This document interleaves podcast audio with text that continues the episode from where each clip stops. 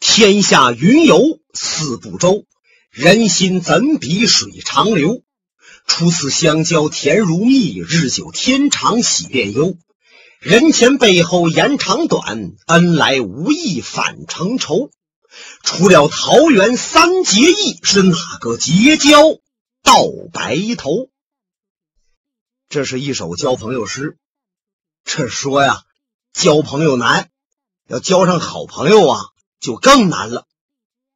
可是这位郭苏阳是的确把李寻欢当成了他的好友，现在假扮钦差是冒险前来相救，可哪成想啊，他把那钦差给打倒了，塞时空里边了，让少林和尚给发现了。现在少林和尚们。把这真钦差礼部侍郎钱广泰啊，又给揪出来了。在这方丈室内，真假钦差相会。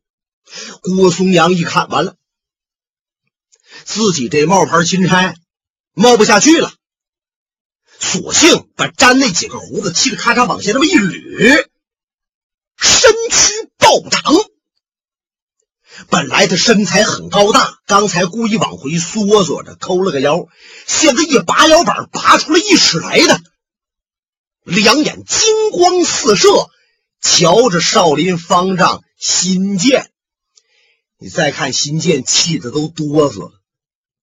新建暗骂：“这个郭松阳啊，你骗得我好苦啊，你个畜生！”我以为你是钦差呢，我给你打溜须呀！我把我庙上存的那尊金佛我都给你了，你也真好意思就敢收下？他多亏这真钦差被救的及时，如果说过一会儿你再把李寻欢给领走了，啊，我金佛还没了，我还没法跟钦差交代，我新建那可怎么办呢？想到这儿，新建。是心现杀机，杀，把郭松阳废了。可是他又往左右这么一看，心想还真不好办，因为自己毕竟是堂堂的一庙方丈，出家人讲的是扫地不伤蝼蚁命，爱惜飞蛾杀道灯。况且那少林的方丈乃是一代武学宗师。这我要是当着钦差的面，在众人面前，我亲手要是杀这郭松阳，哎，恐怕传扬出去呀，有失我的身份。但是今天怎么着，也不能便宜这姓郭的。他往后边溜了一眼，就见自己的四大弟子在方丈室外边站着呢。这四个都是中年僧人，叫慧清、慧能、慧浩和慧月。他们站在外边，时刻在听从师傅的召唤。见师傅用眼一瞧他们，他们就明白了，这是师傅让我们下手废了这姓郭的。想到此，他们往后退了一步。把门前这块啊，就腾出个空地，当做战场了。一个个双掌合十，立眉凝目，要跟郭松阳动手。郭松阳一看就明白了，哈哈哈哈哈哈！新建和尚，你听我的相劝，把李寻欢放了。李寻欢不是你们要杀的那梅花道，那梅花道说不定就是哪一位。你把李寻欢困在你的少林寺，早晚有一天你得后悔。可是这后悔药啊，还没地方去买去。新建摇了一下头，郭施主，你迫害钦差，有违国法。假冒钦差来见贫僧，是藐视少林，不对你小家惩戒，我少林寺恐被人耻笑。你还是把剑放下来，咱们慢慢谈一谈吧。哦，这么说你不但不听我相劝，把李寻欢放了，还要对我小家惩戒。既是如此，那得凭能耐。如果说你们的功夫要强，也别说小家惩戒，你就是要我姓郭的脑袋，我的双手奉献。如若不然，对不起，我要砸烂你少林寺，救出李寻欢。说到此，这郭松阳的火气已经撞到顶梁了。那这个人呢，是性如烈火呀，那是急性子人。窜身行，打方丈室里边就跳到外头去了。一块跟他来冒充钦差随从的那几位啊，也赶紧全都出去了。新见和尚瞅着这钦差钱广泰，施一礼，苦苦一笑：“钦差大人，贫僧让您笑话了。不过您不必担忧，片刻间。”就可以把这不法之徒擒获。郭松阳在外边听得真而切真，拿鼻子哼了一下，心想：“我就看你怎么片刻间把我擒获的。”但是这时候，郭松阳面对的并不是新建，而是新建那几个徒弟。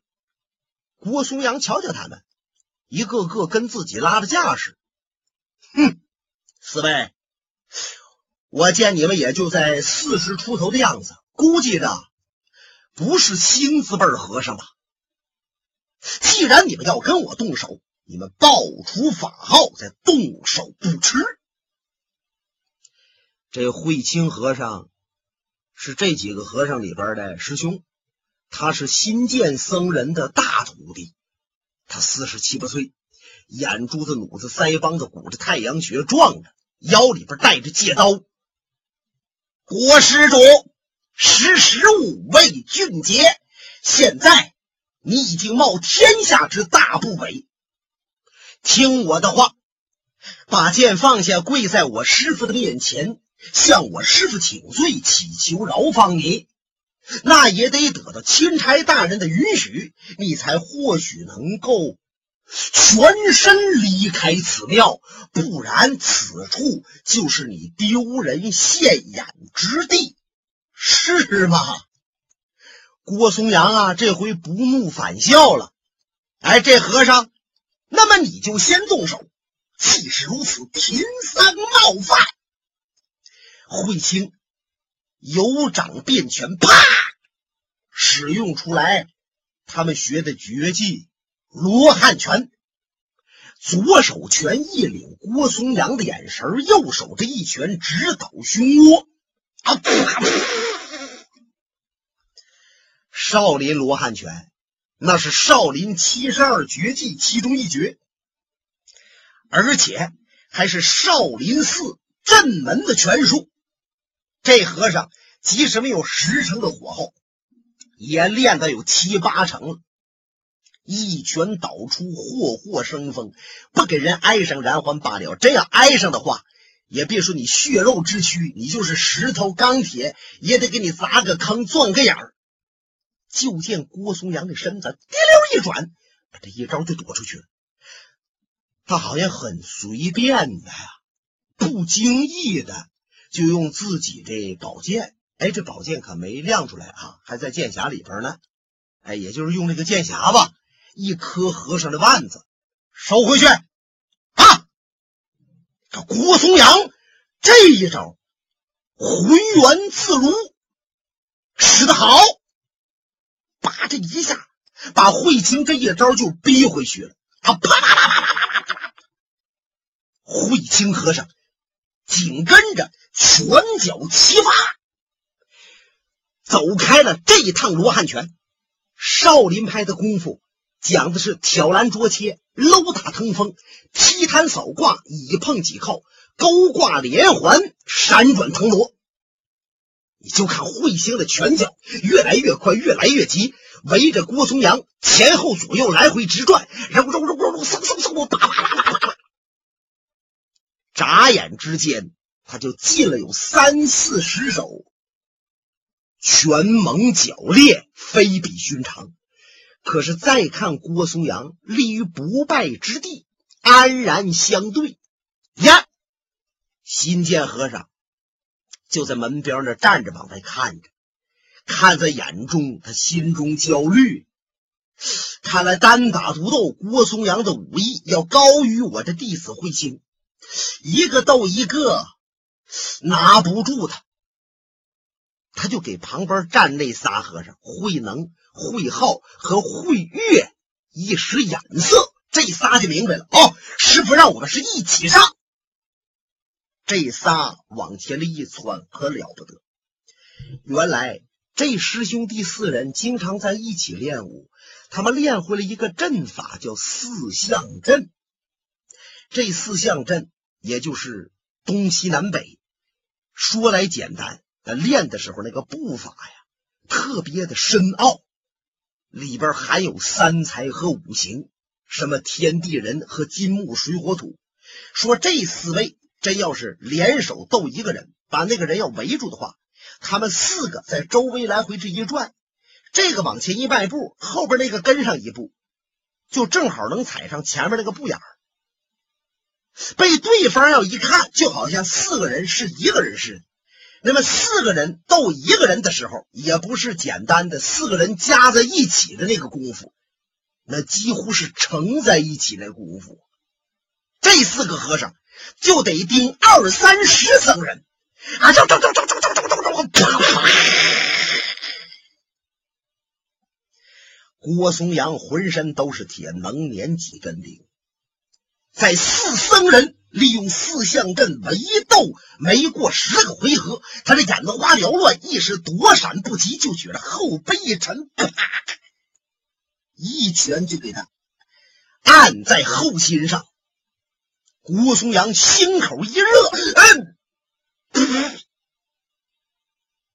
吐出了一口鲜血，当时间眼前冒金花。那两条腿就一发颤，脑门子血汗唰就出来了。哎呀！本来我郭松阳想凭我的能耐，在少林寺这一战，把李寻欢给救出来。看这个样子，我不是群僧的对手，不但救不了李寻欢，我还得命丧此地。唉，罢了。既然我把李寻欢当成我的。至交好友，现在我是心甘情愿来救他。我没有救得出去他，我死在这个地方了。这叫为朋友两肋插刀，是在所不辞。按说这一个人吐了血了，那不赶紧得逃命啊？再看郭松阳，不单说不跑，而且俩手拄着宝剑往地那一站，将眼一闭。一招不还也不躲，那说这干嘛呢？等死了。要郭松阳这个人呐，就是直性子。你看当时他认为这李寻欢呐是歹人的时候，他就想跟李寻欢拼一拼啊，两个人要玩命。等他佩服上李寻欢了，把李寻欢当成朋友了，他就觉得为李寻欢死了啊，值得。毫无惬意。新建一看这郭松阳闭目等死，心想：我不能亲手杀你，但是你都闭上眼了，我还不命弟子结果你的性命啊！他轻轻的把手往下一摆，就做个斩那个手势。这几个弟子就明白了，同时向前把手举起。那只要再往下那么一落，郭松阳就得脑浆迸裂。忽然间，就听到旁边有人念佛：“弥陀佛，手下留情啊啊！”四个和尚没想到，此时竟有一个僧人要为郭松阳求情。这是谁？闪目这么一看啊，是他。就见呐，打旁边走过来个老和尚，这不是别人，正是南少林的方丈心智大师。这心智大师那比慧清、慧能他们高一辈儿。他这一说话，这几个和尚把手啊又都收回去了。他们就往那新建那边看，看师傅怎么办呢？新建一瞧，心智此时来到，他那个心呢就忽悠一下子，心想这些事最好啊，别让这个心智知道，更不能让他插手。可既然他已经看到了，说了话了，那我就得跟他言语几句。想到这儿，跨步出了方丈室，来到心智切近，双掌合十。阿弥陀佛，心智大师，您有何事情啊？心智扭头瞧了瞧，被慧清几个人围着的郭松阳，然后转头又瞧新建方丈。我佛有云：放下屠刀，是立地成佛呀。既然这位郭施主已经把宝剑垂下去了，他已经屈服了少林寺，那么将他杀之，这是突然杀生，还望方丈高抬贵手，吩咐弟子让他走吧。你看心智这几句话说的虽然挺平和，但是心剑听着了，就觉得像那个针刺似的扎自己耳朵。他一想，这心智说的是有理呀。那出家人嘛，怎么能随便杀生啊？尤其是郭松阳现在站在那儿，已经都不反抗了，嘴都吐了血了，再打下去呀，是有点过分了。当然，如果心智不来道，不插言，我可以纵容弟子把他结果性命。既是如此，那么就得放人了。想到这儿，秦建转身就到了郭松阳的面前。阿弥陀佛，郭施主，你看到了吧？我的弟子武功都在你之上，你也听到了吧？我们心智大师在为你求情。既是如此，本方丈我可以让你下少林，可有一节你要交出来。刚才在我手里骗去的金佛，刚才当礼物送给贾钦差郭松阳了，现在得要回来。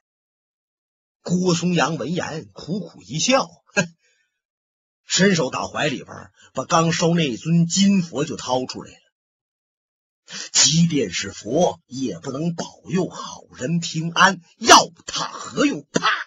一抖手，甩给了新建。哎，新建赶紧张手接住，不然的话就得摔地下，这是对佛的不恭敬啊！